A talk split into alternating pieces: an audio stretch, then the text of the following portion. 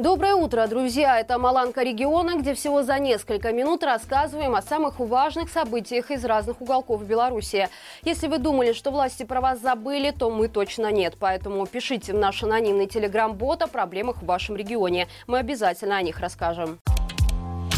На охрану границы с Россией переброшены пограничники из Гомеля, Гродно и Пинска. Судя по серии тендеров на организацию питания военнослужащих в четырех пограничных пунктах, находиться они там будут как минимум до сентября. Гродненские пограничники отправлены охранять границу с Россией в Рассонных и Езерище. Погрангруппа уже провела два тендера на организацию питания. С мая по июнь оно рассчитывалось на 37 человек. Но с начала июня нормы были пересмотрены и новая закупка уже предусматривает размещение размещения 42 пограничников.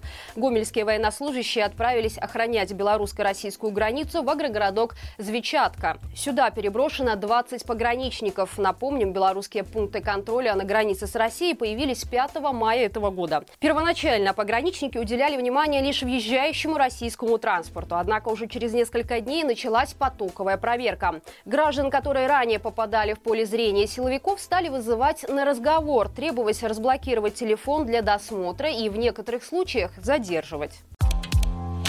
Из-за высокой пожарной опасности в Климовическом лесхозе ввели дополнительные дежурства, которые никак не оплачивают. Первоначально руководство обещало за переработки давать выходные, но по факту теперь в них отказывают.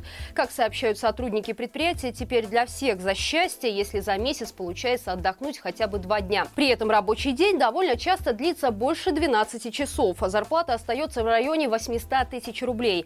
Но и этими деньгами распоряжаться невозможно, так как руководство требует, например, например, выписывать государственную прессу.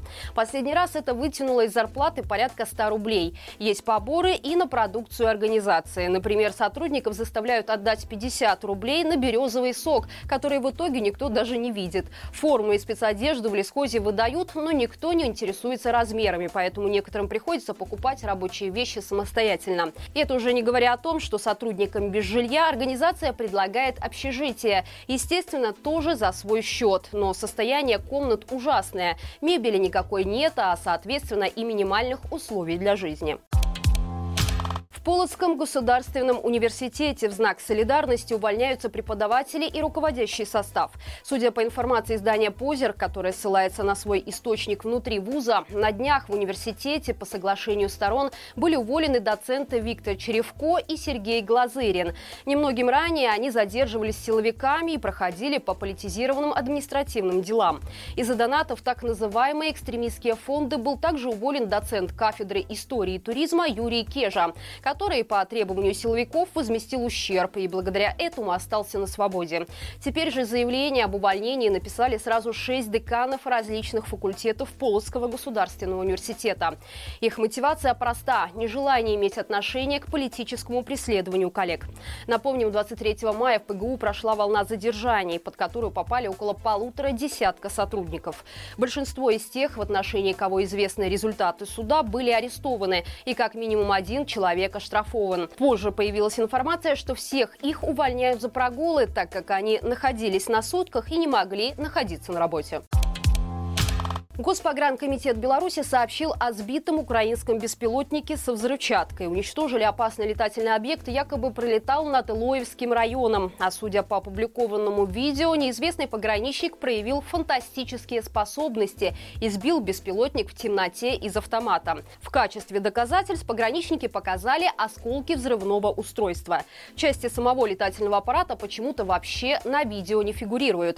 Интересно и то, что об инциденте пограничники решили сообщить сообщить только через два дня после происшествия. Тем временем на другой белорусской границе нелегальные мигранты продолжают пытаться прорваться в Евросоюз, при этом подвергая опасности леса Беловежской пущи. На днях в зоне ответственности погранзаставы в Наревке группа из 10 человек разожгла костер прямо рядом с польским пограничным заграждением. Когда туда прибыли патрули польской пограничной службы, мигранты начали перебрасывать горящие палки через заграждение. Офицеры вынуждены были тушить тлеющее поленье, при этом постоянно постоянно следили за обстановкой, чтобы в лесу не было возгорания. Учитывая пожароопасную ситуацию во всем регионе, такие действия нелегалов могут привести к устрашающим последствиям. Но белорусскую сторону, похоже, этот вопрос никак не волнует. На гарнизонном кладбище в районе Брестской крепости коммунальщики разрыли могилы. Брещанин заснял, как при прокладке кабеля возле траншеи в открытую валяются человеческие останки.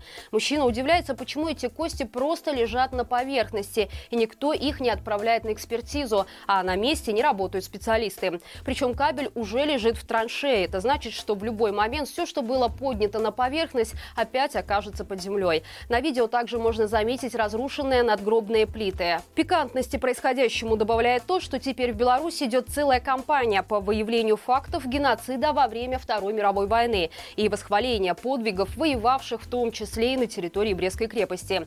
И это уже не говоря о том, что гарнизонное кладбище является историко-культурной ценностью регионального значения. А значит, рытье траншеи и разрушение памятников на территории некрополя должно быть как минимум разрешено администрацией города и проводиться под надзором археологов.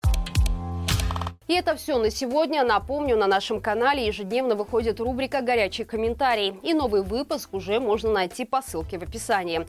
Обсудили с экспертами, почему продолжение войны в Украине выгодно для Лукашенко, что нелегитимный поставляет на фронт и как это поддерживает Путина. Напомню также про лайки, комментарии, подписки. Именно благодаря вашей активности нас видит большее число зрителей. До встречи завтра и живи Беларусь!